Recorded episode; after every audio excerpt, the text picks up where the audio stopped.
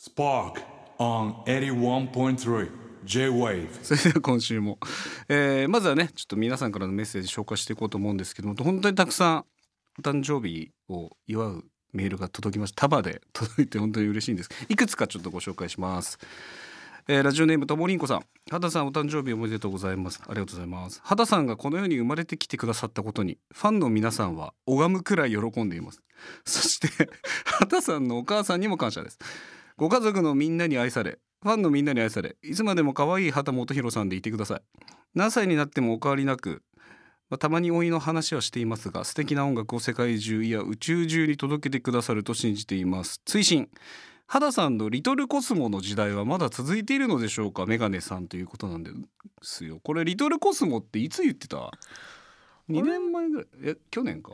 二年去年かな去年かなリトルコスモになりますって言われてリトルコスモ入ったらもう抜けないんだよね抜けないんだよねって僕知らないんですよ。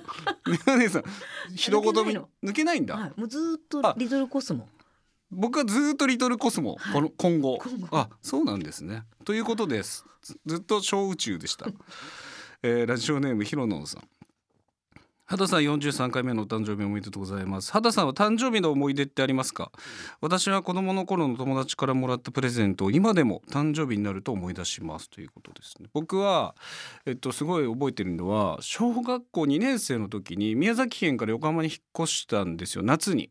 夏休みに引っ越して2学期の頭から、まあ、その新しい横浜の小学校に入ったんですけどで僕誕生日10月じゃないですか、まあ、2ヶ月ぐらいしかないのにあのしゅんちゃんっていう友達が誕生日プレゼントくれたのがすごいびっくりしてまだ2ヶ月ですよ。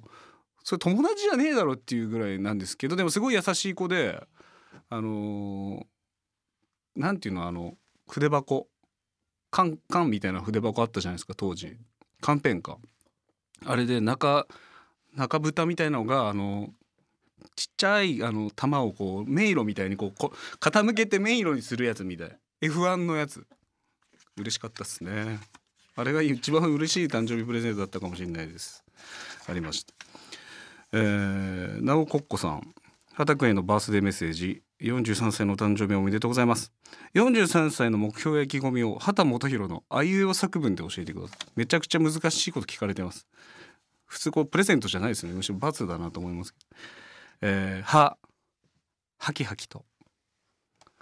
たたくましい二の腕で。もうもういいか？やる？やる？もう、えー、もちもちの肌を生かして。ととはいえ疲労もあるけれどもひひ必死で老老眼と戦います。お後がよろしいようでということ。いいですか？許してくれます？普通歌も行きますか？もうちょっとだけ。えー、たたたたたこさん普通歌です。満員電車で乗ってきた小柄な女性が顔に玉のような汗をかいていました。そしたらなんと前の男の人の背中に明らかに顔を押し付けて汗を拭いていたんです。畑くんも満員電車に乗るときは背中気をつけてください こんなことあります？これはでもどういうふうに発展していきますかね？男の人の背中にまあだからもしかしたらファンデーションとかつくでしょやっぱ「何これ!」って言って。帰ったら。口紅は聞いたことあるけどね。汗のファンデーションが背中につくっていう。はいということで。以上でしょうか。僕畑本博への疑問。質問番組へのご意見要望まだまだ祝いたい。祝わせてくれ。という気持ちが収まらない方まで全てのメッセージは番組ホームページトップのメッセージフォームからお願いします。81.3 J-Wave Spark